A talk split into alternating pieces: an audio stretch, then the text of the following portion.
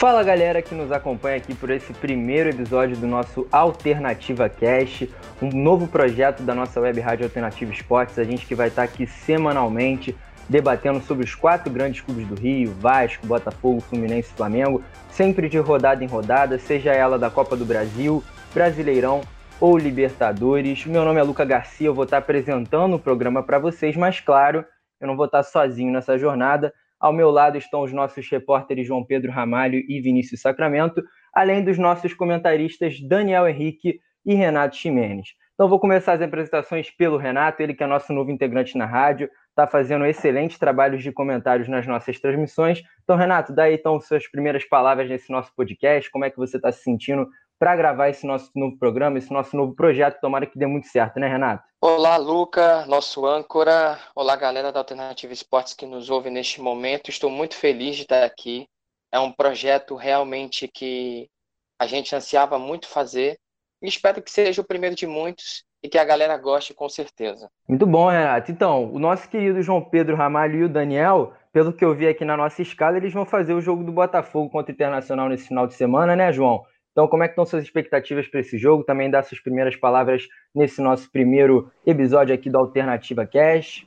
É isso, meu amigo. Então, é, o Botafogo vai jogar sábado, né? Eu e o Daniel vamos fazer esses jogos. Eu vou ser o repórter e o Daniel vai ficar na parte dos comentários. Em relação ao podcast, é uma honra estar aqui dividindo esse programa com vocês.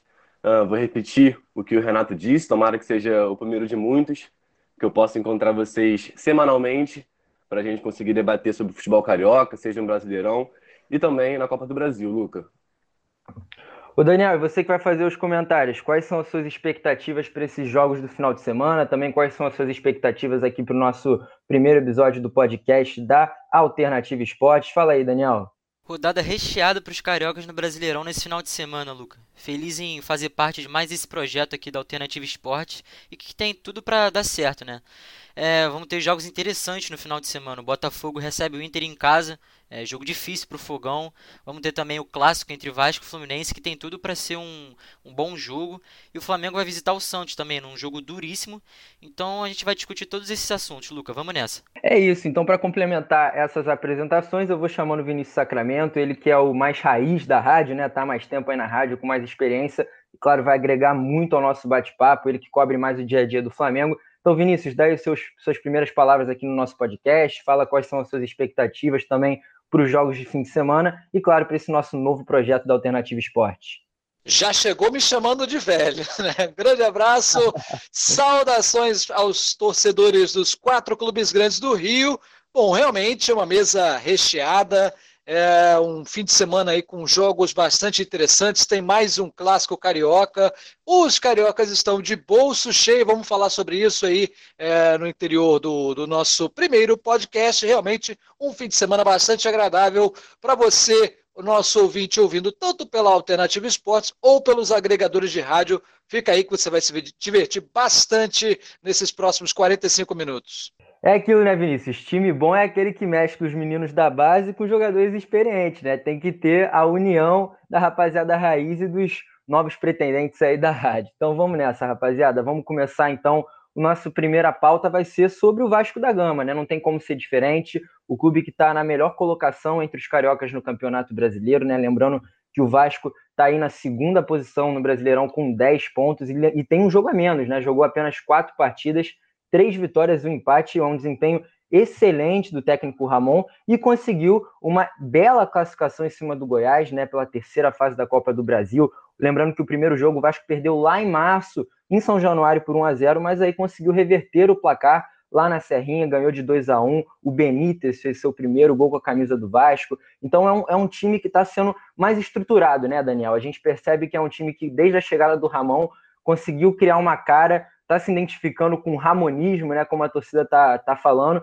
e tem jogadores desempenhando um papel excepcional, né? O Andrei retomou o bom futebol, o, o próprio Benítez está se mostrando um excelente jogador, né, uma boa contratação que o Vasco fez, e claro, o Cano, grande artilheiro, que quando não faz gols participa efetivamente da partida. Então, Daniel, quais são as suas primeiras impressões para esse Vasco, principalmente para essa partida contra o Goiás, nessa vitória, essa classificação heróica nos pênaltis?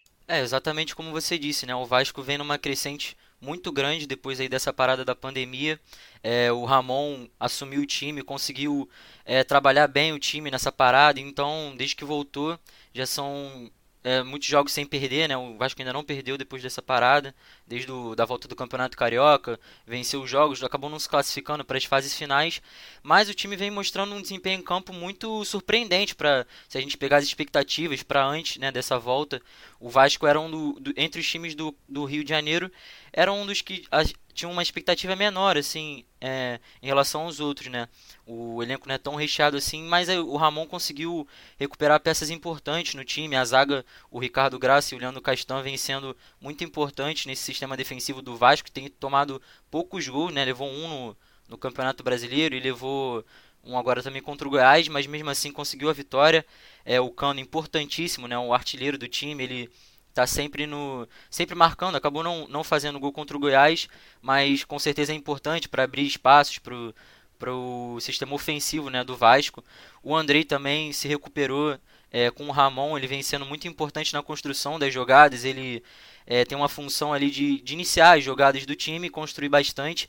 E também, quem diria, né, o Felipe Bastos recuperou o, o seu futebol, ele que rodou bastante nesses últimos nesses últimos anos, é, rodou por vários clubes, não conseguiu se firmar em praticamente nenhum. E agora com, com o Ramon no Vasco ele consegue deslanchar finalmente, né? Ele vem sendo importante para o Vasco, vem fazendo gols é, no Brasileirão também. E o Vasco mostrou mostrou nesse jogo contra o Goiás que ele realmente está com um poder de, de superação. É, perdeu o primeiro jogo, claro, já faz bastante tempo, foi lá em março, mas ele conseguiu mostrar um poder jogando fora de casa contra o Goiás importante, é, que vai ser bem importante para esse para esse calendário apertado, né? Jogando fora de casa, jogando em casa. Então o Vasco realmente está surpreendendo nesse, nessa volta aí depois da pandemia. Ô Daniel, eu vou pegar o gancho que você falou, né? Dessa grande fase do Vasco, conseguiu essa remontada contra o Goiás. Para lembrar também o nosso ouvinte que o Goiás, na primeira fase, empatou com Altos e se classificou para a segunda fase ganhar do ABC por 1 a 0.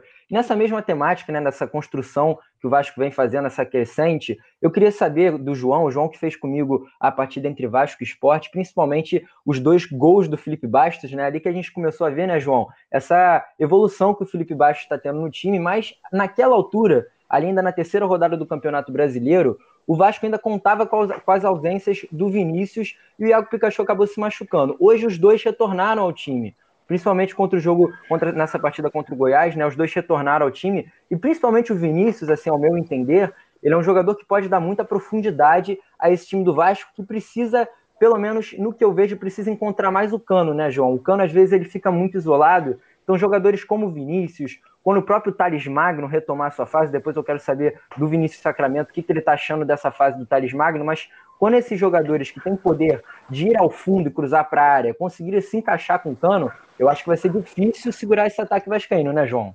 É, então, Lucas, a gente vem conversando isso em off bastante, né? Acho que todo mundo que gosta de futebol e que vem é, assistindo os jogos do Vasco, a gente percebe que, por mais que o Cano tenha feito, acho que 12 ou 13 gols já na temporada pelo Vasco, ele recebe muitas poucas bolas.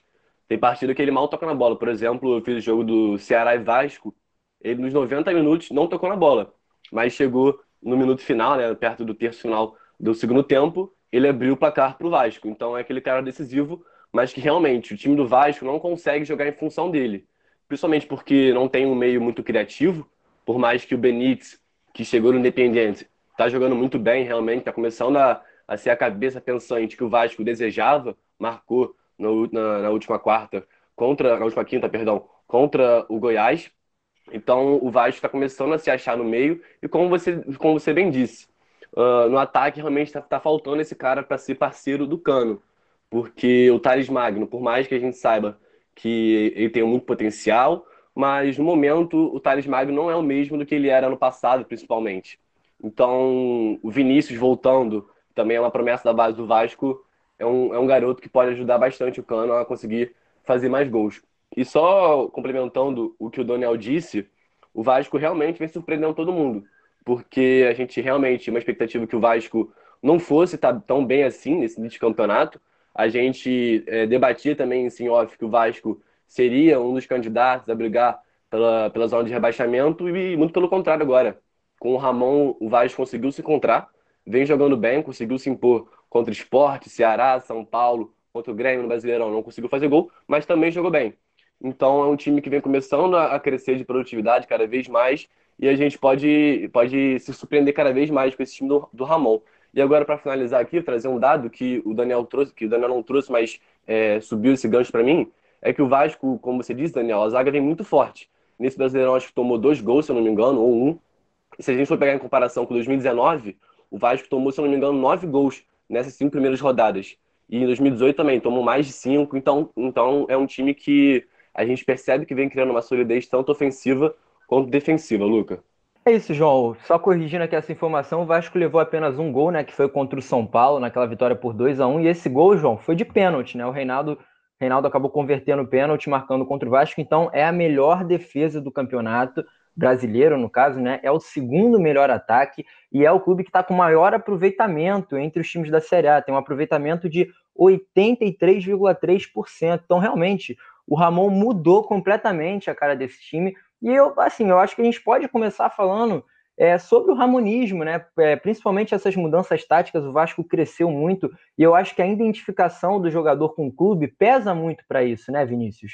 O Ramon, ele que é ídolo do Vasco, então ele já sabe o que, que o Vasco precisa, qual que é a liga do Vasco. O cara conseguiu fazer com que o Vasco assumisse a liderança após oito anos, né? O Vasco não assumia a liderança de um campeonato brasileiro após oito anos. E é um time muito jovem, né? A média do elenco, Vinícius, é de 26 anos. Agora, tem alguns probleminhas ainda, e era aquilo que a gente falava, né? Você, Vinícius, acompanha mais a base do que a gente, né? Tá mais tempo nesse ramo. E o Thales Magno, ele realmente caiu de produção, né? A gente percebe que ele teve uma queda de produção desde a sua lesão e ele ainda não conseguiu encontrar aquele belo futebol apresentado em 2019. Mas aí que a gente vê que tem ainda falta opções para aquela beirada de campo, né? Tem o Guilherme Paede que acabou de chegar, o Carlinhos também acabou de chegar. São jogadores que ainda estão em fase de adaptação, Vinícius, mas a gente percebe que ao longo dos 90 minutos, talvez o Thales seja aquele que esteja mais abaixo entre os 11 jogadores em campo, não é mesmo?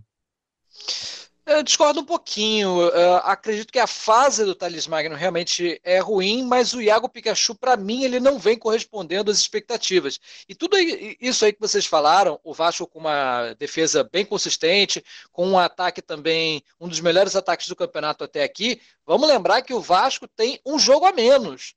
Então, ainda são números que ainda podem melhorar bastante. Está é, tá ali beliscando a liderança com um jogo a menos, né? Da primeira rodada, é, Palmeiras e Vasco, que foi adiado porque o Palmeiras estava é, no dia anterior, tinha disputado a final do Campeonato Paulista. Então, são números que ainda podem melhorar bastante. O Thales Magno é, não vem rendendo bem desde que ele teve aquela lesão que o tirou do Mundial Sub-17 e não conseguiu ainda reencontrar o seu melhor futebol. Vocês falaram do Vinícius, de fato, assim como o Thales Magno é um dos talentos dessa base do Vasco. Eu acompanho ele desde uh, dezembro do ano passado, quando a gente transmitiu no Alternativa Esportes a Copa RS, e ele vinha se destacando bastante. O Vasco tem bons goleiros na, na base, mas o que, é que eu vou falar de goleiros da base quando o Fernando Miguel está fechando o gol? Então, é um elenco enxuto, é, o time que tem é, pouco orçamento para gastar, com contratações bem pontuais, mas o Ramon deu outra cara. E vamos falar melhor sobre o Vasco na classificação da Copa do Brasil, mas o foi o melhor beneficiado aí com, com a parada, né? Lá em março, com o Abel Braga, o Vasco perdeu para o Goiás e 1 a 0 foi pouco naquele jogo. Vem essa parada, cinco meses, e aí é outro time com praticamente as mesmas peças, e agora é um dos melhores elencos do Brasil vem jogando futebol, o fino do futebol. É, o Goiás realmente sentiu muito com essa parada, teve muitos jogadores contaminados com a Covid-19, e esse Vasco do Ramon conseguiu a classificação e não tem nada com isso, foi para frente e agora é alçar voos mais altos, inclusive no Campeonato Brasileiro. É isso, Vinícius. E o, o, Vasco, cara, que enfrentou o Goiás, como você disse, e também acho importante a gente ressaltar que o Goiás não é um time ruim, né, cara? O Goiás é um time, time bem estruturado ali pelo Thiago Larga, ele, ele que acabou de chegar após a saída do Ney Franco, e tem bons jogadores, né? Tem o Daniel Bessa, apesar de ter isolado o pênalti, né? Passou vexame ali, acabou isolando a primeira cobrança do Goiás, que nitidamente desencadeou uma, uma série de erros ali na, na, na, na para converter os pênaltis, né? Também tem o Rafael Moro, o He-Man, Algoz do Flamengo, tem alguns jogadores, o próprio Rafael Vaz que marcou contra o Vasco, né? Então são alguns jogadores bons. O, time do Goiás não é um time ruim, time que vem da Série B e com certeza deu trabalho para o Vasco, mas a gente percebe, Renato, que o Vasco ele tá, tá com uma intensidade muito lá em cima, né? Lembra até, claro, eu não quero fazer nenhuma comparação, é, é esquisito a gente comparar o Vasco ao Flamengo, por exemplo, mas lembra aquela intensidade apresentada pelo Flamengo do ano passado, então é um time que está muito intenso, um time que joga para cima, um time que busca o resultado a todo tempo, e seus jogadores estão em alta, a gente pode perceber que com certeza essa intensidade vai dar um gás e vai dar uma confiança maior para quem entrar no time, né, Renato? Porque com esse calendário apertado do Campeonato Brasileiro, da Copa do Brasil, vai ser precisa fazer alterações na, na, equipe, né? Em todas as equipes. Mas o Vasco ele vai precisar botar novas peças, porque os jogadores, uma hora, eles vão estar desgastados. O próprio Pikachu sofreu lesão, entrou o Caio Tenório, o Neto Borges, que foi uma contratação, Renato, ganhou chance nessa equipe do Ramon. Então, eu acho que essa confiança, né, Renato, é propriamente dita, ela já vai dar um gás maior para quem entrar, não é isso? É, Luca, com certeza. Mas a gente também não pode esquecer, como você falou, o Vasco precisa de elenco para sustentar a sua posição lá em cima até o final do campeonato. Eu estava conversando com um amigo muito próximo até em questão disso. Porque no começo do campeonato, às vezes, ele engana muito para o decorrente. Porque muita gente começa bem o campeonato, fica lá em cima, e no meio do campeonato até o final vai começando a cair de produção porque o elenco, os 11 titulares não aguentam essa pressão. Mas a gente também não pode deixar de destacar que não é que seja uma surpresa, mas eu acho que ninguém esperava que tão rápido o Vasco fosse até virar líder, né, em uma rodada na véspera do seu aniversário. E claro, tem destaques como o Germancano, que em quatro finalizações, eu não lembro quem, acho que foi o João que chegou a falar que a bola não chega nele, que finaliza pouco. Ele tem quatro finalizações no Campeonato Brasileiro e três gols. Então, quando a bola chega, ele está fazendo. Então, a média dele, nesse caso, está muito boa. E uma estatística que comprova isso é que o Vasco é o time que menos precisa finalizar para conseguir marcar um gol. E isso prova muito. Tanto que até no jogo contra o Ceará, o Ribamar tinha acabado de entrar, recebeu uma bola e já conseguiu fazer um gol. Então, eu acho que é isso que o Ramon tentou priorizar no time do Vasco, para que quando o Vasco chegasse, tivesse uma oportunidade, eles tivessem calibre, é, calibre no pé para poder acertar o gol e finalizar. Tanto que a gente não pode deixar de destacar que também com o Cano com três gols, o Felipe Bastos também três, tem três gols no campeonato. Entendeu? O jogador que estava aí até meio sumido, que teve passagens anteriores pelo Vasco, mas que não teve destaque. E graças ao Ramon está conseguindo se destacar. Quanto à Copa do Brasil, o Vasco realmente, é, pela fase que está, eu não esperava outro resultado senão a reversão. Tanto pela queda do Goiás, tanto também, vamos ser justos, com jogadores que pegaram é, a Covid, né? Mas também quanto ao crescimento do time, certo? E esse Benítez que chegou é, para reforçar o Vasco é um jogador sim que pode ter muito mais destaque. É um bom jogador. Mas digo e repito, o Vasco precisa de mais reforços para sustentar as primeiras posições até o fim do campeonato. É isso, então para dar mais uma emoção, né, esse nosso bate-papo do Vasco, também já para a gente começar também se ambientando com o assunto dos, das outras equipes do Rio de Janeiro, né, a gente vai colocar aí para você, ouvinte, a narração do nosso querido Emanuel Santana na defesa de pênalti do Fernando Miguel, justamente nessa vitória do Vasco em cima do Goiás por 2 a 1 pela terceira fase da Copa do Brasil, a defesa que deu a classificação do Vasco para a quarta fase da Copa do Brasil. E agora o Goiás tem que fazer, né, Thalita? Porque se perder, eliminado. Quem que vai? Exatamente, precisa fazer. E é o camisa número 20, o Marcinho. Marcinho para fazer a cobrança, que responsabilidade, hein? Que pressão, que pressão. Se perder, acaba. Se perder, o Vasco estará na próxima fase. Ele tem que fazer. Fernando Miguel no centro do gol. Partiu. Marcinho! Fernando Miguel! Fernando Miguel! Fernando Miguel coloca o Vasco na próxima fase da Copa do Brasil!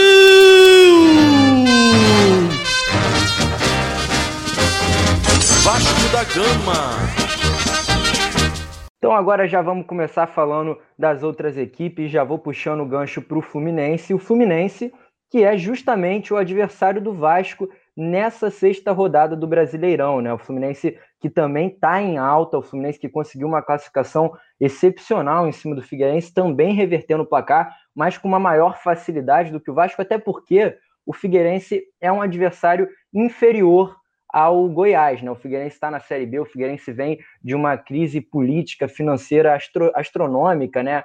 Teve o rompimento da empresa Elephant que geria o departamento de futebol e desde então começou um declínio é, financeiro, um declínio de qualidade de futebol apresentada mesmo. O Figueirense quase foi rebaixado para a Série C no ano de 2019 e aí ganhou do Fluminense lá no início do ano. Por curiosidade, no dia em que a pandemia do coronavírus foi declarada, no dia 11 de março, o Figueirense ganhou do Fluminense lá no Orlando Scarpelli, mas aí o Fluminense não teve dó nem nada, né? Nessa partida agora, Daniel, contra o contra o Figueirense no Maracanã, o Flusão meteu três gols, um hat-trick do Nenê, o que tá jogando o Nenê é impressionante, né? Se, se falta para o Nenê, Daniel, aquela velocidade que ele tinha nos seus tempos de PSG, quando chegou a ser eleito craque do campeonato francês, artilheiro do campeonato francês, hoje em dia o cara tá esbanjando qualidade, né?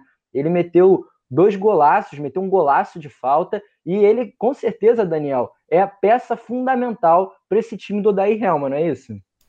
É, exatamente, né? Apesar dos seus 39 anos, de estar ali na, na, bastante experiente já, ele vem se mostrando ser muito importante nesse time do, do Fluminense. Muito importante pro para o sistema do, do Odair Helman. Eu me arrisco a dizer que essa partida contra o Figueirense, claro, apesar de o Figueirense ser um time de Série B, um time que está em baixa né, na Série B, ele, ele tem apenas 4 pontos no, na segunda divisão, mas foi um dos melhores jogos que a gente conseguiu ver do Fluminense é, sob o comando do Odair Helman. A gente lembra das, das, das atuações do time contra o Flamengo é, nas finais do, do Campeonato Carioca, que deu até uma quase beliscou ali o título é, do, é, do Campeonato Carioca, mas a gente não viu uma, uma atuação tão firme como a gente viu agora contra o Figueirense. É, e o Nenê com uma atuação de gala, fez três gols, deu balão, ele realmente conseguiu comandar muito bem é, esse time do Fluminense para avançar de fase e conseguir reverter esse resultado.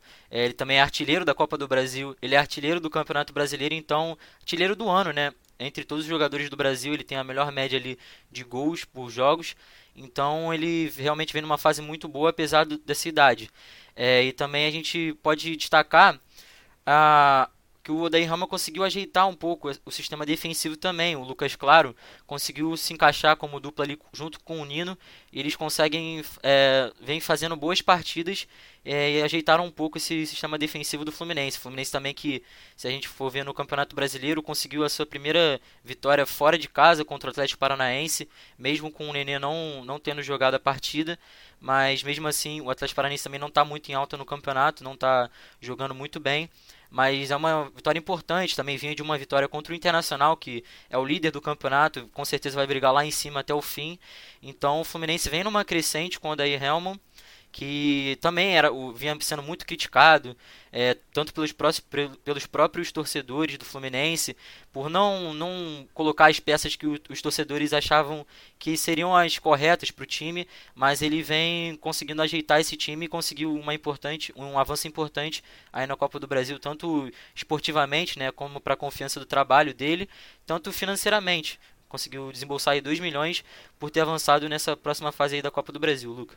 É, o Daniel, e aproveitar para falar também do desempenho do Fluminense no Campeonato Brasileiro, né? Você vinha falando do Fluminense que conseguiu essa vitória importante fora de casa contra o Atlético Paranaense, também já ganhou do Internacional por 2 a 1 jogando no Maracanã. Fluminense que está na sétima posição com sete pontos, tem cinco jogos, duas vitórias, um empate e duas derrotas, fez cinco gols e sofreu cinco, então tá com saldo de gols é, zerado, né? Porque fez cinco, sofreu cinco. É um time, Vinícius, que como o Daniel falou, ainda é um time que está em ajuste, né? Pelo Odair Helma. O Odair Helma, ele, ele conseguiu apresentar um bom futebol, conseguiu apresentar a sua leitura de jogo para os jogadores, ao meu ver, realmente a partir das finais do Campeonato Carioca, né? Ali a gente já via um Fluminense diferente, um Fluminense mais intenso, querendo a bola, é, marcando muito bem, não deixando espaços para o Flamengo, mas hoje em dia ainda está em adaptação, né, Vinícius? Até porque essa nova dupla de zaga do Lucas Claro com o Nino, tem poucos jogos, né? O Lucas, o Lucas Claro ele virou titular agora no Campeonato Brasileiro. Antes ele mal era utilizado. E outro ponto importante, Vinícius, para falar desse time também, é do Calegari, né? O menino de 18 anos que assumiu a lateral direita está jogando muita bola, né? Ele veio da base, é um garoto que tem um futuro brilhante e realmente está jogando muita bola e talvez conseguiu completar esse sistema defensivo do Fluminense que, quem sabe, no futuro pode ser mais equilibrado, né? Tentar fazer essa diferença do saldo de gols não ficar zerada, porque por mais que seja um time que tenha feito cinco gols, sofreu cinco. Então a gente ainda percebe que precisa, algumas coisas ainda precisam ser ajustadas, né, Vinícius? Precisa sim, né? O Fluminense, que na minha opinião ele tem o segundo melhor elenco do futebol carioca, tem um banco ali uh, que tem boas opções, né? Hoje por questões físicas, né? Mas tem o Fred no banco de reservas, tem o, o peruano Pacheco, o Caio Alexandre. Então são boas é, opções ali que o Odair Helman tem. Uh, o Calegari veio me surpreendendo, eu até dei uma cornetada nele uh, na transmissão de Fluminense e Figueirense, eu estava nos comentários, e eu gosto mais do, do futebol do Igor Julião, mas o Calegari não tem como você contestar uma fase em que o Fluminense não perde com ele sendo titular. Você disse bem aí, o Lucas Claro e o Nino tem a questão do entrosamento, que ainda estão se ajeitando, esse time do Odaí está se ajeitando melhor para o Campeonato Brasileiro e já fizeram a façanha de ganhar do Internacional, que é o atual líder do campeonato. Então vejo com bons olhos essa fase do Fluminense para a sequência do campeonato e tem aí justamente o clássico nesse sábado. Vamos ver quem é que tem mais garrafa para vender se o próprio Fluminense do Odair Helman ou o Vasco do Ramonismo. Exatamente isso que eu ia puxar já para essa nossa, nossa próxima pauta, né, Vinícius? Em falar de Fluminense, em falar de Vasco, as duas equipes se enfrentam nessa sexta rodada, como eu já havia dito, e com certeza vai ser um duelo muito interessante, né, João? Porque a gente percebe que são duas equipes que estão em alta, são duas equipes que estão tendo uma crescente considerável, como a gente já falou aqui, e são duas equipes, principalmente, que têm duas peças chaves que são não, não estão no centro dos holofotes, né? Pelo lado do Vasco, como a gente já disse, o argentino Benítez, que vem fazendo excelentes atuações, ele que veio do Independente da Argentina, ele está emprestado até o fim do ano, é bom lembrar isso para os torcedores vascaínos, que o Benítez, pessoal, ele não é jogador do Vasco, ele está emprestado até o fim do ano, e o Vasco, inclusive, já começou negociações para tentar manter o jogador, só que o Independente só aceita vendê-lo, não aceita estender o empréstimo. Então, talvez a permanência dele seja complicada para o restante do campeonato, né? Vale lembrar que o Campeonato Brasileiro acaba em fevereiro, né? Esse calendário maluco aí que a CBF montou. E pelo lado do Fluminense, João, tem o Michel Araújo, né? Eu e o, e o Vinícius participamos da, da, da, transmissão do jogo contra o Figueirense, a gente até fica um pouco na dúvida se chama de Araújo, chama de Araújo, mas a verdade é que, independente do nome, o cara tá jogando muita bola, é um, é um cara muito versátil, né, João? Ele pode jogar como volante, pode jogar como ponta e pode também fazer a diferença nessa partida contra o Vasco, explorando os espaços ali da defesa pelo lado esquerdo do Vasco, né? Cá entre nós, o Henrique, por mais que tenha tido uma evolução tática, né? Lateral esquerdo do Vasco, ele não é, não é aquele jogador que tem muita força na marcação. Então, o Michel Araújo, com a potência que ele está tendo nos últimos jogos, né, com o desempenho que ele está tendo nos últimos jogos, João, pode ser um elemento chave para a vitória do Fluminense, quem sabe, nessa partida contra o Vasco, não é isso? É, Luca, eu até pensei que você fosse me botar na parede, perguntar quem era o favorito, mas que bom que você não perguntou, porque, cara, é muito maneiro a gente ver de novo o futebol carioca renascendo, né? Por mais que o Botafogo, o Fluminense, o Vasco, principalmente, né, esse trio, ainda sejam um pouco, tenham dificuldades financeiras, mas a gente percebe que, pelo menos nesse ano, o futebol carioca vem muito bem, né? O Vasco tá ali na, na ponta da tabela, o Fluminense também tá com o futebol ajeitadinho com a Daí Helman, o Botafogo do Altuori tá crescendo de produtividade também, e o engraçado é que o Flamengo, que era o favorito a ganhar tudo esse ano, começou com um futebol muito bom realmente no início de temporada com Jesus, mas é engraçado a gente perceber que os três times que eram pautados para disputar ali embaixo, né, meio de tabela, zona de rebaixamento, estão com futebol até mais vistoso que o próprio Flamengo. Em relação ao Michel Araújo, Araújo, sei lá, como é que fala, realmente é um, é um dos caras destacados desse elenco do Daí Helman. A torcida do Fluminense fala muito bem dele, é um cara que tem como criar uma história no Fluminense por enquanto. E em relação ao jogo de sábado, Luca, entre Vasco e Fluminense, é curioso a gente perceber também que vai ser o duelo de técnicos, porque o Ramonismo, né, o Ramon, vem começando a dar uma cara ao Vasco, vem dando certo. O Vasco se classificou, como a gente já disse, no primeiro giro para a Copa do Brasil, ganhou 2 milhões na conta, que é importante para essa, essa asfixia financeira sair de perto do Vasco, e o Fluminense também, se classificou contra o Figueirense. Então, para mim, como o, vou concordar com o Vinícius, o, eu, na verdade, para mim, o elenco do Botafogo é um pouco superior ao do Fluminense. Mas, para mim, o futebol que o Fluminense vem apresentando com o Odair Helman é o melhor futebol do Rio.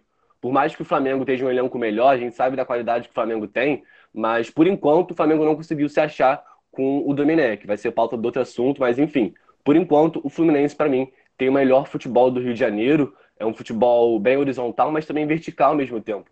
O Odair valoriza muito essa, essa posse de bola, essa troca de passes. E eu venho assistindo, venho assistindo os jogos do Fluminense e a gente percebe isso muito bem. Que o Fluminense consegue sair muito bem da pressão, é um time que toca muito bem a bola desde a época do Diniz. E a gente percebe que esse time do Fluminense mantém essas características. E o Daniel tinha falado, e você também, Luca, do Nenê. O cara é impressionante. Tem 39 anos, é artilheiro do Brasil na temporada com 15 gols. É aquilo, né? O vô tá on. E foi muito, tava muito on nessa última partida pela Copa do Brasil. Fez três gols, é um dos destaques do time.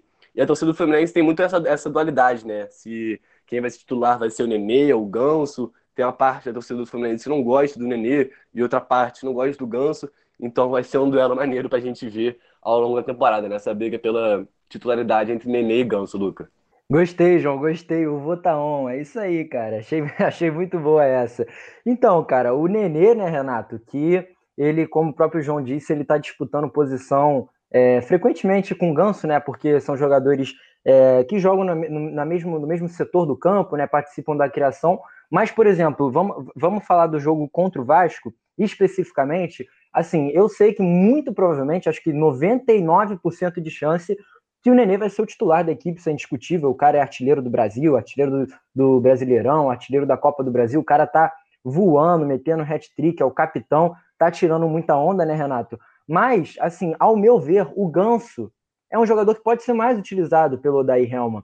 É um jogador que tem uma criatividade, assim, é, é a minha opinião, né? Eu acho que ele é um jogador que ele esbanja criatividade, esbanja talento, mas talvez ele não se encaixe nos estilos de, de, de jogo dos, das últimas equipes que ele, que ele jogou, né? Ele não foi bem na Europa, ele teve uma passagem até boa pelo São Paulo depois que saiu do Santos, mas a verdade é que desde que ele teve aquela lesão lá no Santos, ele não conseguiu de novo apresentar aquele futebol que as pessoas falavam que inclusive era melhor do que o Neymar. Então, o Renato, o Fluminense pode se dar o luxo de ter no banco de reservas o Fred, mesmo que esteja num condicionamento físico que não é o ideal, mas é um jogador artilheiro, é o ídolo da torcida e está sendo muito bem substituído, inclusive, pelo Evanilson. E o Ganso, que pode dar uma pitada de criatividade. O Ganso que entrou bem, né, Vinícius? Também você que estava fazendo o jogo com, comigo, o Ganso entrou bem na partida contra o Figueirense, deu bons passes. Então, Renato, eu acho que talvez para esse jogo contra o Vasco, o Ganso pode ser até uma opção no segundo tempo, né? Se o jogo tiver muito trucado, o Vasco tem a melhor defesa do campeonato. E o Ganso é aquele jogador que, se entra, ele pode dar um toquinho por cima, um toque de efeito, para talvez quebrar uma linha de marcação e conseguir criar oportunidades pelo lado do tricolor de Laranjeiras, né, Renato? É, Luca, é, eu vou ser bem sincero a respeito sobre a questão do Gans e até do Fred. Quando o Fred foi contratado, eu dessa vez eu não vi com bons olhos como eu vi quando ele chegou ainda para 2009. Que se eu não me engano, foi, acho que foi o ano que ele chegou. Por quê? O Fred é um baita de um artilheiro, sabe fazer gol, mas ao estilo do Daí ele não se encaixa. O trio de frente do Fluminense não é um trio que fica fixo. Os jogadores costumam estar rodando para os lados e centralizando quando necessário. Então, acho que o Fred não vem sendo aproveitado também por lesão, mas quando tem oportunidade, não consegue fazer aquilo que o caracterizou como jogador que é. Tanto que ele não conseguiu marcar gol, é, embora ele só tenha jogado uma vez na Copa do Brasil, mas ainda não conseguiu marcar no Brasileiro, não conseguiu marcar no Campeonato Carioca. E um detalhe: os jogos, quando voltaram da, da, da paralisação, ele começou como titular. E o Fluminense perdeu os dois jogos, dois primeiros jogos dessa volta da paralisação com ele titular. Ele não conseguiu marcar, ele não conseguiu se destacar com a camisa do Fluminense. Então é por isso que eu acho que ele não se encaixa mais no estilo que o Odair está trazendo para o Fluminense. Já a questão do, do Ganso, eu reparo o seguinte: o Odair costuma, gosta mais de utilizar o ganso quando o jogo já está sob controle, quando o Fluminense está bem no jogo ou com o resultado a seu favor. Aconteceu isso é, naquele jogo contra o Internacional, que até eu e o Vinícius acho que estávamos nesse jogo, fazendo esse jogo, e também contra, acho que até agora mesmo contra o Figueirense, se eu não me engano, quando ele entrou, o placar já estava muito favorável para o Fluminense. Então a função dele, o Odair, usa o Ganso para cadenciar com mais calma a bola, fazer aquela bola tocar com mais qualidade, ao invés da velocidade. E talvez seja por isso, até já indo para o Nenê, que o Nenê está tendo tanto destaque, porque o Odair conseguiu extrair dele a velocidade né, é, para o ataque que o time, que o Nenê não estava conseguindo ter com os outros técnicos. Talvez seja por isso até que ele esteja se destacando. Mas a gente também não pode deixar de, embora o Fluminense esteja para o começo do campeonato bem, um pouco de oscilação, porque o Fluminense ganhou do Internacional, que é o líder do campeonato, conseguiu empatar com o Palmeiras, mas perdeu para o Red Bull Bragantino, que não vem fazendo um bom começo de campeonato. A gente entende que é, o equilíbrio do campeonato brasileiro é muito grande, mas se o Fluminense, do jeito que está jogando, e está jogando muito bem, quiser alçar é, voos mais altos no Brasileirão, não pode ficar pensando em perder pontos é, bobos, né? Com todo respeito ao Bragantino, que embora tenha o dinheiro que tenha, embora, enfim, tudo que possa lhe proporcionar está chegando agora. O Fluminense não. O Fluminense é um clube grande, já obviamente está na Série A. A gente conhece a história do Flusão, mas o Fluminense não pode ficar pensando em perder pontos poucos, vamos dizer assim, e assim conseguir alçar voos altos, chegar a uma Libertadores, não tem se contentar só ou em permanecer na Série A ou conseguir uma vaga na Sul-Americana, tem que pensar em voltar a disputar Libertadores e assim crescendo e crescendo e talvez até pensar em voltar a ganhar títulos de novo. Já no jogo contra o Vasco, eu acho que não tem um favorito exato, porque as duas equipes estão muito bem, muito bem mesmo.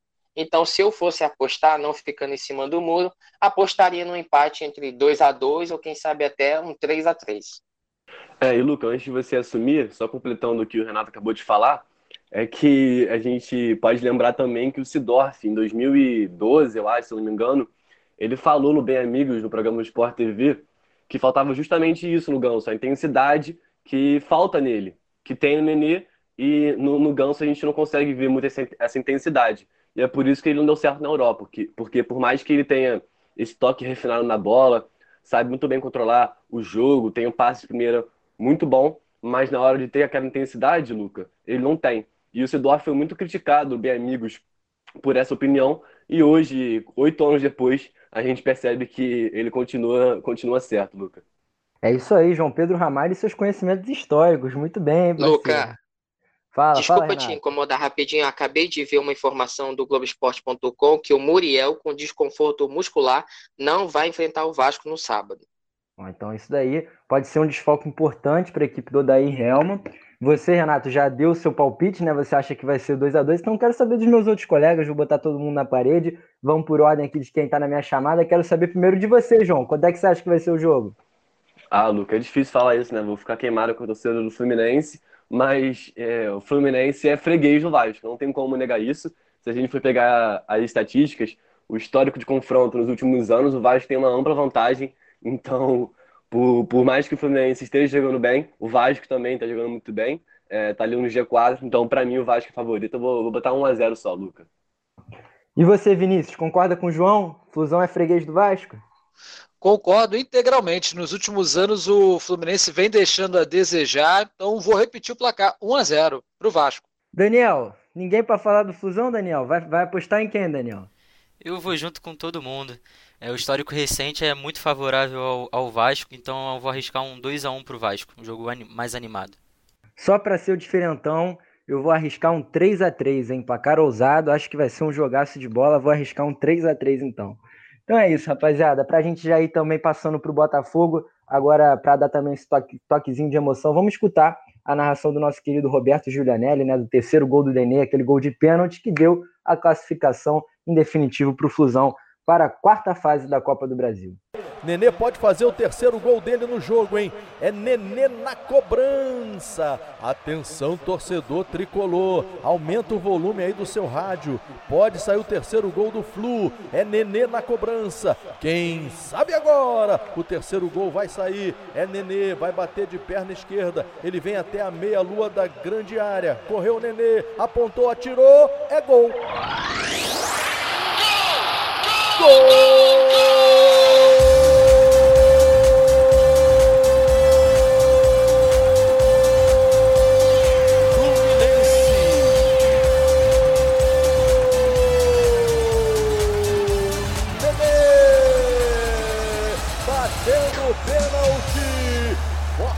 Canto esquerdo do goleiro Sidão. Nenê, camisa 77, faz o terceiro dele no jogo, o terceiro do Fluminense, para garantir praticamente a classificação do tricolor. Nenê cobrando pênalti, faz três para o Fluminense, zero para o Figueirense. Nenê, camisa 77, lacrou, nocauteou, nocauteou. Agora, o outro clube carioca que participou da Copa do Brasil nessa rodada, né, nessa terceira fase, foi o Botafogo. O Botafogo que conseguiu também uma boa vitória em cima do Paraná, né? Conseguiu ganhar do Paraná por 2 a 1 uma partida fora de casa. E o Botafogo que vem agora com um novo esquema tático, não é, João? O Botafogo agora está utilizando três zagueiros e isso está dando o espaço para o Rafael Foster. O Rafael Foster que foi contratado junto ao Ludogorets da Bulgária. É bom lembrar para o torcedor que o Paulo Autuori, atual treinador do Botafogo, já trabalhou com o Rafael Foster lá no Dogores da Bulgária. Inclusive, foi um pedido dele para vir para o Botafogo. É um jogador experiente, chega para suprir a vaga do Royal Carly, que era um dos líderes da, da equipe. É um jogador que joga limpo, né? Um jogador que está que tá muito bem na equipe, ele ainda não cometeu uma falta sequer em seus jogos que ele atuou né, pelo Botafogo. Tem 87% de acertos nos passes, né? Uma precisão incrível para um jogador que está se adaptando. E ele está formando um, uma trinca de zaga muito boa, né, João? Com Marcelo Benevenuto, com Canu, que já era é, já era uma dupla muito entrosada, que vem atuando há algum tempo juntos, e principalmente o Marcelo Benevenuto, que está cada vez mais ganhando espaço para ser um dos protagonistas dessa equipe do Alvinegro Carioca, não é isso, João? Sim, sim, Luke. Nossa, esse Rafael Foster é realmente muita bola. Ele estreou, se não me engano, contra o Atlético Mineiro, naquela partida do famoso nó tático do Paulo Torre em cima do, do Sampaoli. Ele entrou muito bem, justamente jogando na frente dos zagueiros, né, ao lado do Marcelo Benevenuto e do Canu, e entrou muito bem. Ele tem esse passe refinado muito bom. Ele já jogou, já jogou de lateral também na sua carreira, então é, o passe é uma das qualidades dele. E também desarme, como você disse, ele não comete, não comete faltas. Na última partida contra o Paraná, ele jogando como terceiro zagueiro ali, junto do Marcelo, do Canu, não cometeu nenhuma falta, o que é difícil ver no futebol brasileiro para um zagueiro. Então é um cara que, que tem tudo para agregar nesse sistema do Autuori. E como você bem disse, o Marcelo também é um zagueiraço, vem fazendo uma grande temporada para mim, é, se não o melhor, é, um, um dos melhores zagueiros do futebol carioca, junto com o Rodrigo Caio, que acabou se lesionando também aí contra o Botafogo. Mas enfim, é um dos, é um dos garotos para a gente ficar de olho para esse futebol brasileiro. Em relação ao trabalho do Autuori, Luca, a gente percebe que o Botafogo vem crescendo de produtividade. Porque se a gente for pegar o início de temporada, ok, com o Roberto Valentim, o Botafogo não. Vou nem comparar isso, mas o Botafogo jogava um futebol muito ruim. E com o início do, do Autuori também. O Botafogo não conseguia se encaixar. Mas agora a gente percebe que a cada jogo o Paulo vem modificando o esquema. E isso é muito interessante. Porque, por exemplo, contra o Fortaleza, o Botafogo jogou de uma forma. E contra o Atlético Mineiro, totalmente diferente. Botafogo tirou Nazário, tirou Honda, tirou todo mundo meio de campo, deixou o Atlético jogar e deu certo. Contra o Flamengo também deu certo, mas só não saiu com, a vitória por causa de um pênalti bobo do, do Marcelo Benevenuto. Mas enfim, é um time que vem se encontrando. Com a chegada agora do Calu, que já foi registrado no BID, já pode atuar contra, já pode estrear contra o Internacional. Então é um time que está em crescente uh, e tem tudo para corresponder as expectativas do torcedor. Que, lembrando, o Botafogo não tem um elenco assim é, disputado, um elenco competitivo há muitos anos. O Botafogo vinha correndo perigo ao longo dos campeonatos brasileiros pra, pra, pra, em relação ao, Z4 e agora, com esse elenco, pelo menos, na minha opinião, o Botafogo tem tudo para lutar, talvez até almejar coisas melhores do que o meio de tabela talvez beliscar uma Copa do Brasil, talvez beliscar também uma Libertadores e quem sabe também se garantir né, na fase de grupos da Libertadores, Lucas. João, eu concordo com quase tudo que você disse, só acho que beliscar para uma vaguinha direta na fase de grupos da Libertadores, na minha opinião, é um pouquinho complicado para o Botafogo, porque, Renato, Botafogo, como o próprio João disse, ainda tem carência em algumas posições no elenco, né? Botafogo, lembrar para o torcedor que cedeu o Luiz Fernando para o Grêmio, então perdeu mais um jogador de velocidade, mas agora, Renato, tem, como o próprio João disse, o Calu registrado no BID, né? Inclusive foi uma informação muito quente que saiu hoje pela manhã, né?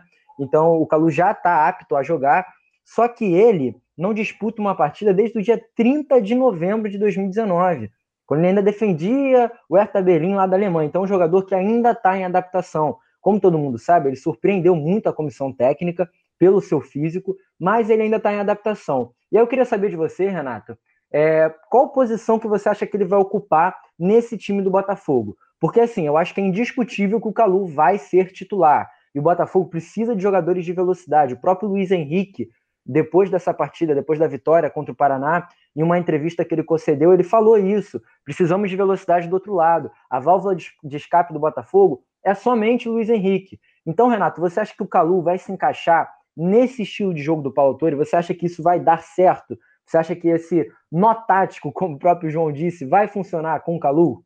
Assim, Luca, o meu medo é que a torcida do Botafogo ache que ele vai fazer o que o Sidorf fez quando veio pro, pro Botafogo. É, o Paulo Tuori, ele não usa um sistema é, ofensivo. Embora no jogo de, de quarta-feira eu tenha comentado que ele conseguiu fazer com que o Botafogo se comportasse muito bem taticamente. Tanto que no jogo contra o Paraná, todas as bolas que o Paraná tentava lançar na área, a zaga do Botafogo conseguia fazer o desarme. Então o Paraná conseguiu é, explorar os chutes de fora da área, que eram as opções que tinham. Né? Então, tecnicamente, taticamente, o time do Botafogo, o Paulo Torre, está bem montado. Tanto que o, o, o Botafogo ele não joga só para um jogador, para determinado jogador. O Botafogo, nesse campeonato brasileiro, marcou quatro gols com quatro jogadores diferentes. Então, mostra que o time não joga só em função de um jogador. Então, acho que o Calu vai ter que começar a se adequar nisso, primeiramente. Eu não acho, sinceramente, que ele já não ele vai vir arrebentando ou vai se destacar. Como você falou, ele não joga desde novembro. Embora, obviamente, nessa parada todos é, treinavam em casa, faziam seus exercícios, enfim. Mas o ritmo de jogo vai demorar um pouquinho para ele. Isso é o que eu penso. Então a torcida do Botafogo vai ter que ter paciência com ele. É um grande jogador. É, a melhor temporada dele foi no Chelsea, foi, um, foi o auge da carreira dele, mas é um bom jogador. Não acho que chegue no nível do Sidorf, obviamente, é, mas acho que, pode, que ele pode se dar bem sim no Botafogo. Se ele se adequar, se ele pensar assim, vou fazer o que o treinador está me pedindo, vou jogar para o time, parte tática, vou dar o meu melhor, e na individualidade, de acordo com o talento dele, ele pode conseguir o seu destaque. Mas não acho que ele vai vir fazer eh, e levar o Botafogo a altos níveis, como o Sedorf fez quando veio. E eu acho que essa é uma comparação que ele vai sofrer muito né? Porque o Botafogo aí tem esse histórico de querer trazer alguns estrangeiros. É... Então, a torcida do Botafogo vai ter que ter um pouco de calma nisso aí. O Botafogo não é um time ofensivo, tá? Ele sabe atacar no momento certo, buscando os espaços, e tá dando certo porque tem conseguido fazer mais gols do que levar. Obviamente, com um gol de saldo, fez quatro gols no brasileiro, mas sofreu três. Mas a gente também não pode negar que o Botafogo conseguiu ganhar do Atlético Mineiro, né? Mesmo jogando em casa. O Atlético Mineiro naquele jogo fez 31 finalizações. Botafogo acho que não chegou, se eu não me salvo engano, não chegou nem a sete finalizações. E mesmo assim conseguiu aproveitar duas oportunidades e vencer o jogo e se defendeu muito bem. Gatito aí vem se destacando no campeonato. Obviamente, sempre foi e ainda continua sendo o grande nome do Botafogo. Então, para esse jogo contra o Internacional, eu acredito que o Botafogo vai se portar da mesma maneira. E por incrível que pareça, jogando em casa, eu acredito que o Botafogo pode ganhar do Internacional, mas vai ser um placar bem suado. Vamos ver aí como é que o time do Inter também vai se comportar, Luca. É, e antes do, do Lucas assumir e passar para o Vinícius, é, o Vinícius pode até comentar depois dessa minha opinião, porque fica a dúvida. O Calu, se o Calu estrear, em um, em um momento ele vai estrear, óbvio. Eu queria saber também de vocês, para o Vinícius no caso, é, aonde que o Calu vai entrar. Porque, o, por exemplo, o Guilherme Santos, que vem sendo improvisado na ponta também, é o principal alvo né, para sair do time. Mas, por outro lado, o Guilherme vem jogando muito bem. É um cara que a torcida do Botafogo vem gostando muito, principalmente pela sua entrega em campo, pela sua raça, pela sua dedicação pela camisa do Botafogo que ele dá em campo. Então, Vinícius, pra, em, em que lugar, no lugar de quem você acha que o Calu pode entrar nesse sistema do Botafogo? É, essa é a grande dúvida que o Autori tem que responder, porque uh, os dois possíveis alvos, uh, o Guilherme e o Foster, estão se destacando muito bem. Tanto é que ele, uh, no jogo contra o Paraná, em que eu estive nessa transmissão com o Roberto Giulianelli, com a nossa equipe, o Autori ele mexeu o time justamente para deixar três zagueiros e manter o Foster no time. Então, realmente é uma equação que ele vai ter que resolver. É, é a dor de cabeça gostosa de cada técnico. Porém, o ponto negativo é que ele vai ter um time ainda mais envelhecido. Tem o Honda e agora o Calu, que também já está no alto de seus 35 anos, deixaria um meio de campo, é, de certa forma, mais lento, mais técnico, porém mais lento, envelhecido. Então é uma equação, não é simples, mas com cinco alterações dá para ele pensar em, em novas formações e mudanças táticas durante o jogo. Ainda assim, vejo o Internacional favorito, uh, mesmo sem o, a, a, luxuosa presença do Guerreiro, que está lesionado e só volta no ano que vem. Acredito que o elenco do Inter é mais completo e favorito nesse jogo contra o Fogão.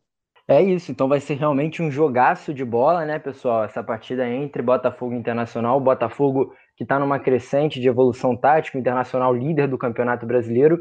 E aí, Daniel, é, antes de eu passar a bola para você, eu só quero lembrar para os nossos ouvintes do nosso site, pessoal, alternativesportes.com.br, que tem muitas matérias maneiras falando sobre os quatro grandes clubes do Rio. Inclusive, aqui conosco tem o João, que é redator, eu também sou. Então, tem umas matérias muito legais lá. Tem matéria do João falando sobre o Honda, sobre essa nova função que o Honda está exercendo no Botafogo, né, um pouco adiantado, também falando sobre a, as novas táticas, né, esse nó tático aí que a torcida tanto fala do Alto Ori. E Daniel, eu queria saber, na sua opinião, se para essa partida contra o Internacional, que é um time que está muito bem né, no campeonato, é um time que sofreu apenas dois gols, então tem uma defesa muito sólida, né, segunda melhor defesa do campeonato, atrás somente do Vasco da Gama, tem o melhor ataque do Brasileirão com oito gols. Eu queria saber de você, Daniel, é, se você acha que o Pedro Raul deve começar jogando nessa partida, ele que inclusive foi alvo do Internacional, ou se o autor deve voltar com o Matheus Babi, ou quem sabe até os dois juntos, né? São dois jogadores que estão se destacando. O Matheus Babi foi eleito o melhor jogador da partida contra o Atlético Mineiro, e o Pedro Raul meteu um golaço contra o Flamengo de voleio, né? Entrou e fez um golaço. Então, eu queria saber de você, Daniel, qual que você acha que deve ser o ataque ideal do time do Paulo Torre para enfrentar o Internacional, que tem uma das melhores defesas do campeonato?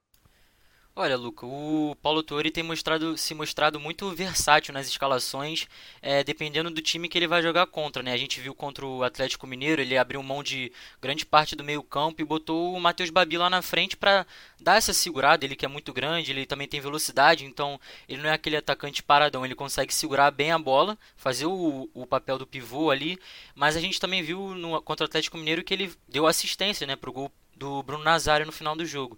É, então eu acho que ele deva começar esse jogo contra o Inter também com o Matheus Babi, porque a proposta do Inter é, é, parecida com a do Atlético Mineiro e também contra com, é, do Flamengo, né, que o Botafogo jogou contra e também fez uma boa partida, é, defensivamente também falando.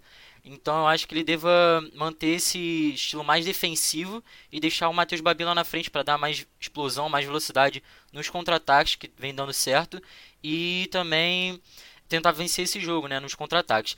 Agora, é uma crítica que eu tenho a fazer é, nesse jogo contra o Paraná, que o Botafogo enfrentou um time menor, né, um time de Série B, e quando ele se mostrou, teve que propor o jogo, ele se mostrou um não mostrou um futebol muito, muito bom, é, sem, é, não se compara ao futebol que ele mostrou contra o Internacional, contra o Flamengo, oh, desculpa, contra o Atlético Mineiro e contra o Flamengo, onde ele não teve que propor tanto o jogo, o jogo mais nos contra-ataques. Então essa versatilidade do Paulo Autori ainda precisa ser um pouco mais é, trabalhada quando ele, ele, ele tem que propor o jogo contra adversários menores mais fracos. Então essa seria a única crítica aí que eu teria que fazer. Mas contra o Inter, é, com certeza ele vai jogar nessa proposta defensiva e de contra-ataque. Então, respondendo essa pergunta, eu jogaria a princípio com o Matheus Babi, como ele vem fazendo é, nesses jogos anteriores, o Luca. Então é isso, para ir fechando então esse nosso terceiro bloco aqui falando sobre o Botafogo, só lembrar que o Botafogo recebeu 2 milhões também da CBF e provavelmente vai ajustar as suas contas salariais para tentar quitar os salários atrasados com os jogadores. Então, para a gente já ir para o Flamengo, antes, claro, vamos escutar a narração do gol do Danilo Barcelos contra o Paraná, né? A narração do nosso querido Roberto Gianelli, partida válida aí pela terceira fase da Copa do Brasil, que deu a classificação para o Botafogo. Atenção, galera do fogão, vem ele, Danilo Barcelos, apontou, perna esquerda, bateu, é gol! Gol!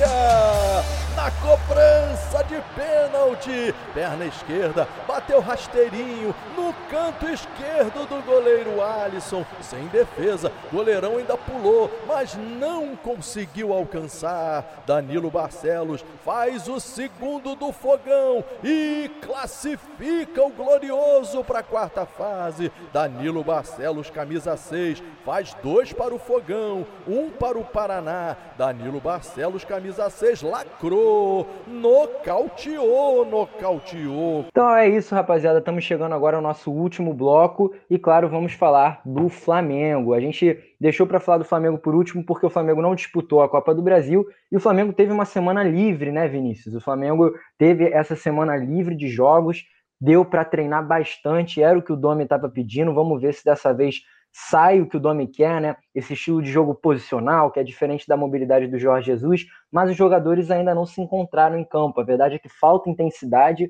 para essa equipe comandada pela, pela, por essa nova comissão técnica espanhola, né? Falta intensidade, falta o vigor físico que os jogadores apresentaram ano passado e também falta o entendimento da, da grande dupla, que foi o grande sucesso de 2019, né, Vinícius? O que está acontecendo com Gabigol e Bruno Henrique, cara?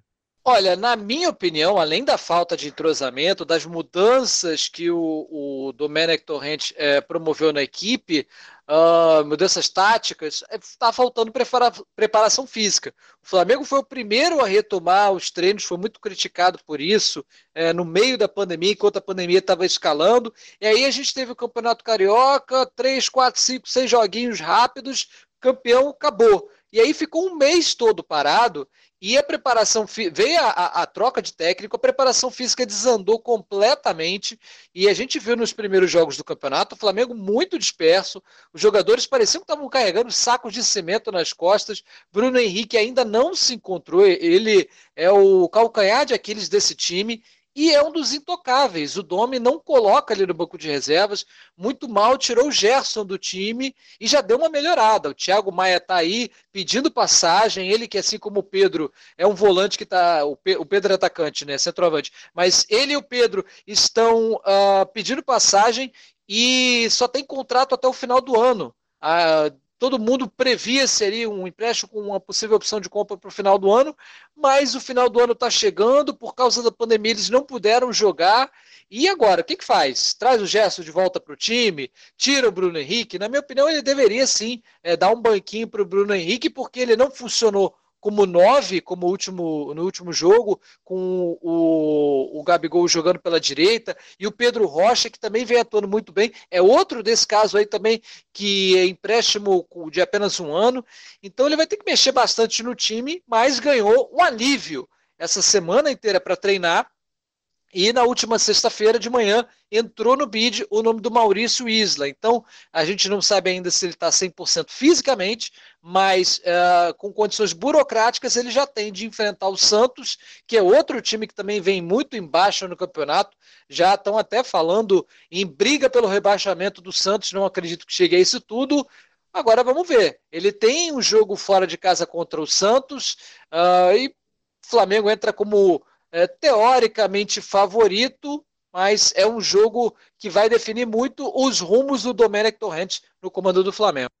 É, e Daniel, é claro que é, não vale compa essa comparação, né? Mas, por exemplo, o último jogo que o Flamengo enfrentou o Santos foi aquela derrota por 4 a 0 no ano passado. Claro, o Santos tinha mais jogadores é, que ainda estavam nesse elenco, né? Era o, o Jorge Sampaoli no comando, que é, uma, é um estilo de jogo totalmente diferente do Cuca, mas assim, o histórico também não é muito favorável, né, Daniel? E o Flamengo, a gente percebe que o Flamengo, ele, as peças que entram também não estão correspondendo, né? O Domi cismou de colocar o Vitinho, eu acho que isso é, é uma questão discutível da torcida, a torcida não gosta do Vitinho, no atual momento, pelo menos, e ele coloca o Vitinho, coloca, por exemplo, o Diego, que até entrou bem na última partida contra o Botafogo, mas não escala mais o Michael, que era um jogador que era frequentemente utilizado com o Jorge Jesus, inclusive fez um gol na final da Copa, na final do Campeonato Carioca.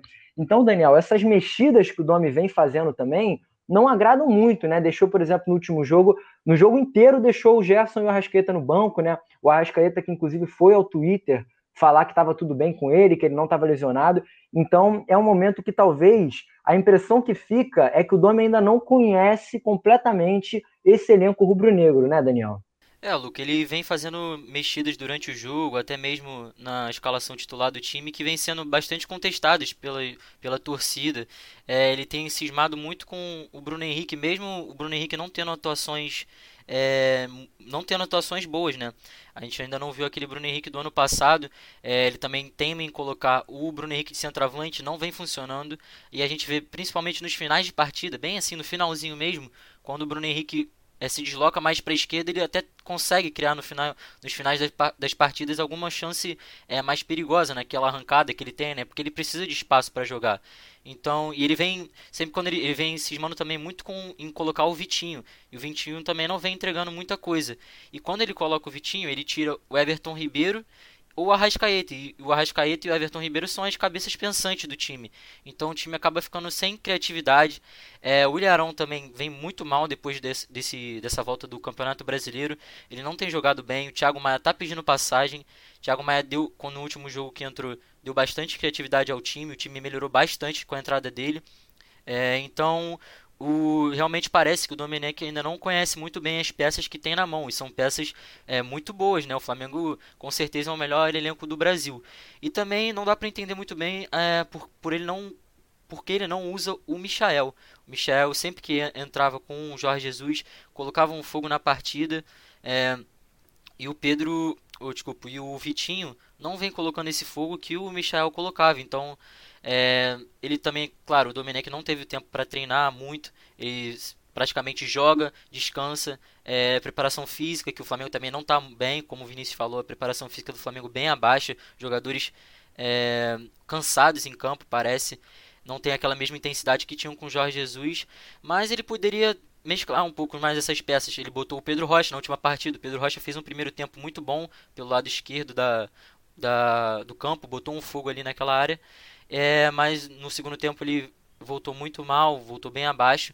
E ele botou o Vitinho mais uma vez, o Vitinho não correspondeu e ficam essas peças no banco, né? O Arras, próprio Arrascaeta, que se manifestou no Twitter, é, pode ter ficado um pouco chateado pela forma que o Dominic falou, que tirou ele do time por ele não estar tá bem fisicamente, sendo que ele foi buscar com os preparadores físicos e não tinha nada nada que impedisse ele de jogar. Então, realmente parece que o Dominic nesse início de trabalho não conhece muito bem as peças que tem, mas com essa semana aí que ele teve agora, vamos ver se o Flamengo vem com uma cara diferente para esse jogo contra o Santos. E jogo contra o Santos lá na Vila Belmiro sempre promete, né? A gente lembra daquele jogo histórico do 5 a 4 com o Flamengo de Ronaldinho, o Santos de Neymar, o 4 a 0 também do ano passado. Se a gente buscar alguns anos atrás, teve um jogaço na Copa do Brasil que o Santos ganhou, mas, mas mesmo assim o Flamengo conseguiu passar. E do ano passado no, no 4 a 0 Então, realmente a expectativa é de um bom jogo agora nesse domingo, é, lá na Vila Belmiro, Luca. expectativa é de um bom jogo e de um jogo que provavelmente vai ser com formações espelhadas, né, João? Os dois times jogam num 4-3-3 e a grande dúvida é para quem que vai substituir o Rodrigo Caio e o Gabigol. Provavelmente os dois não vão. Um dos dois provavelmente não vai conseguir estar na partida, né? Os dois que tiveram lesões na coxa. Então são desfalques provavelmente para esse jogo contra o Santos. E a grande dúvida é de quem que entra na zaga, né, João? Porque o Léo Pereira não vem fazendo boas partidas e o Gustavo Henrique também ainda não agradou. Não, ainda não desempenhou aquele futebol que ele apresentava no Santos. Então o Tuller está pedindo passagem. Menino da base, que já está no seu terceiro ano de profissional, está pedindo passagem, entrou bem contra o Botafogo. Então, João, tem alguns jogadores que, como o próprio Daniel disse, estão pedindo passagem, né? Thiago Maia, o Tuller, o próprio Pedro, o Arrascaeta, que ficou no banco, vamos ver se ele vai ser titular. Então pode ser um Flamengo um pouco diferente daquele que enfrentou o Botafogo, né, João? É, Luca, é, é isso mesmo. E, cara, o Tuller tá pedindo passagem desde o ano passado. Ele só não conseguiu ter uma regularidade em campo porque a dupla do Flamengo era Rodrigo Caio e Pablo, Pablo Mari. Então realmente não tinha, não tinha chance para o Tuller ser titular. Mas agora nesse time do Flamengo eu acho que tem espaço sim. O Rodrigo Caio, quando o Rodrigo Caio voltar, eu acho que a dupla ideal para o Flamengo é, é Rodrigo Caio e Tuller. E lá na frente também, o Gabigol não vem fazendo boas partidas, então o Pedro, como vocês já bem disseram, também está pedindo passagem, o Bruno Henrique também não vem muito bem. E cara, é, vocês falando do trabalho do Domenech, eu acho que é questão de tempo porque o, o Jorge Jesus também, quando chegou, também não chegou muito bem, perdeu para o Melec lá fora, perdeu para o Bahia. E também ele, ele também tinha essas manias que o Domi tem. O Domi tem, de, tem essa mania de insistir no Vitinho.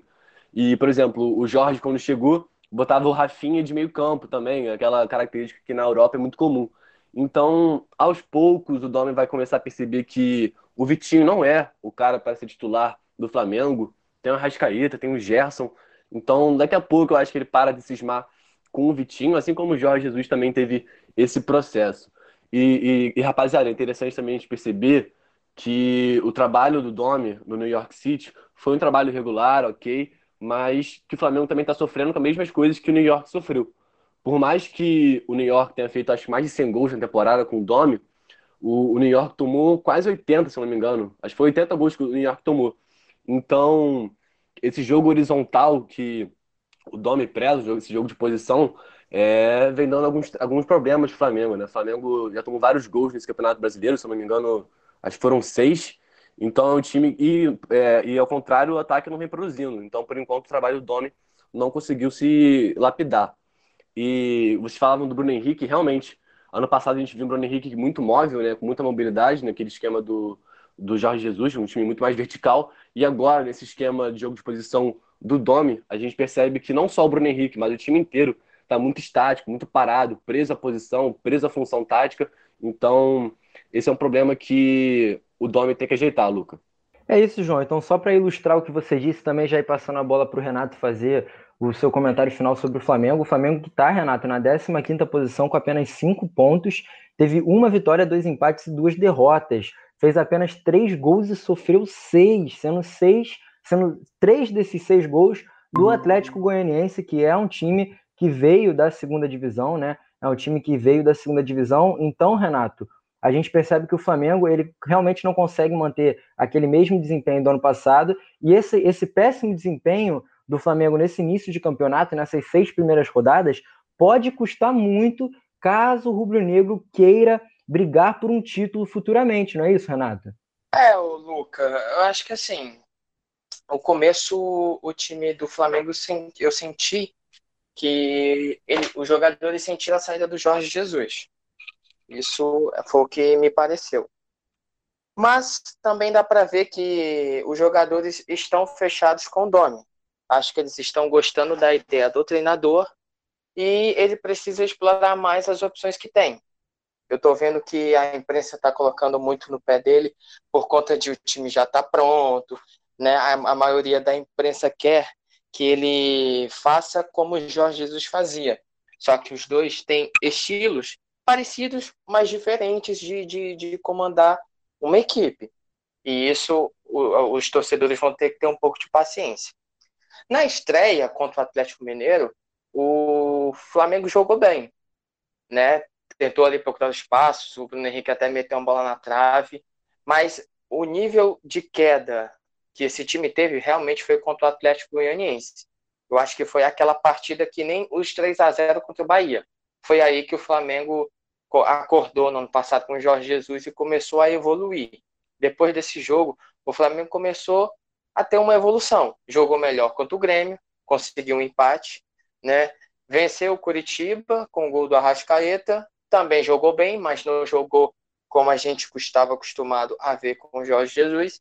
E também contra o Botafogo, né, foi muito bem, acertou bola na trave, pressionou o Pedro Rocha aí nas redes sociais, a torcida do Flamengo, parecia que o Pedro Rocha era, era um, um craque que tinha acabado de chegar e estava arrebentando.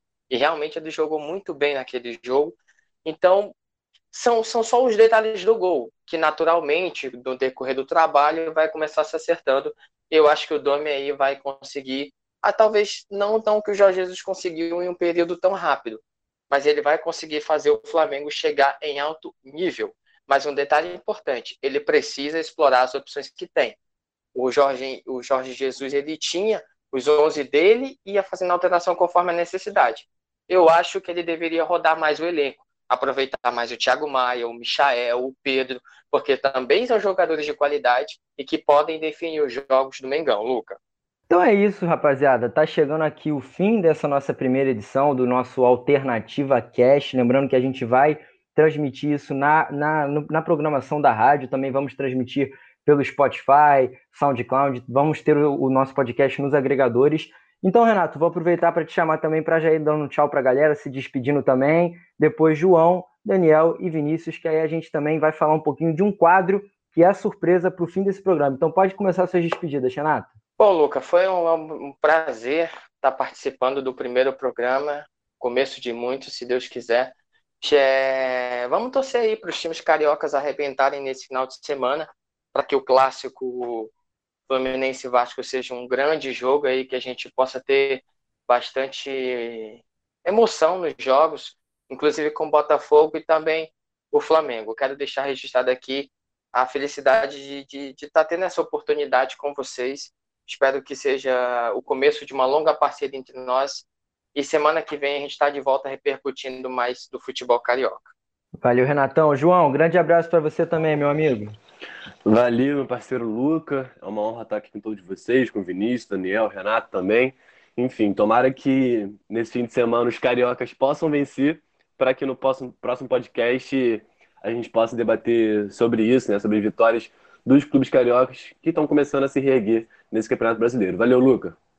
Valeu, Daniel. Você que está com o João na partida contra o Internacional, né? Botafogo Internacional, então vocês vão fazer, né, Daniel? Grande abraço, parceiro. Abraço, Luca. Abraço a todo mundo aqui que acompanhou a gente. Abraço a todo mundo aqui também que participou desse podcast. Exatamente, jogão Botafogo Internacional, né, sábado às 5 horas da tarde. Todo mundo tem que assistir aí, não pode perder esse jogo. E também que a gente consiga fazer, seja o primeiro de muitos, tipo, de alternativa cast, né? Que também que os cariocas consigam fazer boas partidas, tenham bastante, é, bastante coisa pra gente analisar aqui na próxima semana. Valeu! Valeu, Daniel. Abraço. Vinícius, fala aí pra galera também de novo o jogo que você vai fazer esse final de semana. Grande abraço, amigo. Grande abraço. Estarei no clássico carioca entre Fluminense e Vasco às 7 horas da noite deste sábado. Narração de Emanuel Santana. Dividirei as reportagens com Gustavo Struck e os comentários de Rômulo Diego Moreira, além do plantão esportivo com o nosso Thiago Julianelli. Mas ó, ainda tem muito esporte aí no final de semana do ouvinte da Alternativa Esportes. Tem domingo, 9 e meia da manhã, tem Fórmula 1 apenas no YouTube, né, o Grande Prêmio da Bélgica, porque no streaming a gente vai ter São Paulo Paulo e Corinthians, outro clássico, aí, o clássico paulista, que começa às 11 da manhã. E às quatro, como, como dissemos, Santos e Flamengo uh, ao vivo na Alternativa Esportes, no streaming, para você acompanhar com toda a nossa equipe. É isso, até semana que vem estaremos com mais um Alternativa Cash para começar o seu final de semana. Tomara aí que os cariocas uh, tenham um bom desempenho na rodada, espero um excelente clássico e até a próxima. É isso, rapaziada, sintonizado então aqui nessa nossa primeira edição da Alternativa Cast. Vocês perceberam que Alternativa Esporte vai cobrir muito jogo nesse final de semana, então a boa é todo mundo escutar lá pela nossa rádio, narrações de Kleber Pisão, Emanuel Santana, Roberto Giulianelli, vai bombar esse final de semana na nossa rádio. Eu queria também pedir para vocês ficarem e escutarem o nosso quadro especial, né? A gente preparou um quadro especial que o nome é Recordar é Viver, para também mudar um pouco do assunto de futebol carioca. E o nosso querido Almeno Campos, repórter da rádio, muito experiente, vai falar sobre o Mamba Day, né? O último dia 24 de agosto foi o dia do Kobe Bryant, ele que infelizmente faleceu num acidente de helicóptero lá no início do ano. Eu estava na cidade que ele faleceu no dia, então foi realmente uma comoção para todos os habitantes da Califórnia. Então, nosso querido Almeno Campos vai fazer agora esse nosso quadro Recordar é Viver, viver para ir finalizando essa nossa primeira edição da Alternativa Cast. Como o Vinícius disse, a gente chega na semana que vem para debater esses resultados e muito mais. Olá a todo mundo que está na escuta do Alternativa Cast. Eu sou Almeno Campos e terei a honra de estar no quadro Recordar é Viver. Vou falar um pouco da grandiosa carreira do Kobe Bryant, um dos maiores jogadores da história da NBA. Eu acompanho a liga desde 2004. Não tive a chance de ver Michael Jordan ao vivo, mas tive o prazer em ver o auge da carreira do Kobe Bryant. Porém, neste ano de 2020, o mundo foi surpreendido pela morte tão precoce do Kobe Bryant. Em 26 de janeiro, num domingo, um helicóptero que levava Kobe Bryant e mais oito pessoas acabou se chocando em uma montanha na cidade de Calabasas, na Califórnia. Todas as oito pessoas que estavam no helicóptero acabaram perdendo a vida. Além do Kobe Bryant, também faleceu Diana, a Didi, de 13 anos, que era uma das filhas do ex-jogador e também tinha um sonho de se tornar uma jogadora profissional. Se estivesse vivo, Kobe Bryant teria completado 42 anos de vida no último dia 23 de agosto. No dia seguinte, o dia 24 do 8, foi o Mamba Day, um dia para homenagear a carreira e o legado da Mamba Mentality, a mentalidade Mamba. E esse dia é por causa dos dois números que usou na carreira, o número 24 e o número 8. Kobe tinha como apelido Black Mamba, a mamba preta. A mamba é uma cobra que é conhecida por ser ágil e letal, assim como era Kobe Bryant nas quadras. Nascido em Filadélfia, nos Estados Unidos, Kobe Bryant se mudou para a Itália quando era criança, porque o pai dele, Joey Bryant, jogou por lá e Kobe chegou a conhecer o brasileiro Oscar Schmidt, o maior cestinha da história do basquete. Quando era adolescente, Kobe Bryant voltou para os Estados Unidos e estudou o ensino médio por lá. Foi nessa época que Kobe Bryant passou a ser um dos destaques no basquete colegial. Após terminar o ensino médio em 1996, Kobe decidiu pular direto para a NBA, uma coisa que era permitida na época. Hoje em dia, um jogador que está no ensino médio nos Estados Unidos e quer jogar na NBA tem que atuar no basquete universitário por, no mínimo, um ano. No draft de 1996, Kobe foi selecionado pelo Charlotte Hornets, sendo a 13ª escolha do recrutamento. Na sequência, foi trocado para o Los Angeles Lakers, única franquia que atuou em todos os 20 anos que teve de carreira e onde também fez muito sucesso, se tornando um dos principais jogadores da história da franquia e também de toda a NBA. Pelos Lakers, Kobe conquistou cinco títulos da principal liga de basquete do mundo. Foi eleito o melhor jogador da NBA na temporada 2007-2008. Foi eleito 11 vezes como membro da equipe ideal da NBA nove vezes como membro do time ideal de defesa da liga. Disputou 18 vezes o Jogo das Estrelas da NBA, o All-Star Game, sendo o jogador que mais atuou neste evento na história. E é o quarto maior pontuador da história da NBA, com 33.643 pontos. Pela seleção americana, Kobe Bryant conquistou as medalhas de ouro nas Olimpíadas de 2008 e 2012. Kobe Bryant teve muitas atuações marcantes. Vou destacar duas em especial. A primeira foi em 22 de janeiro de 2006, quando marcou 81 pontos em cima do Toronto Raptors. Essa foi a segunda maior marca individual em único jogo na história da NBA, ficando atrás apenas dos 100 pontos feitos por Wilt Chamberlain na década de 1960. A segunda partida que eu vou destacar foi em 13 de abril de 2016, no último jogo da carreira. Kobe Bryant marcou 60 pontos em cima do Utah Jazz. Uma despedida com chave de ouro. Está aí um pouco da brilhante carreira do Kobe Bryant, um dos grandes jogadores da história da NBA. Além de muitos momentos e jogadas marcantes, ele também deixou um legado importante.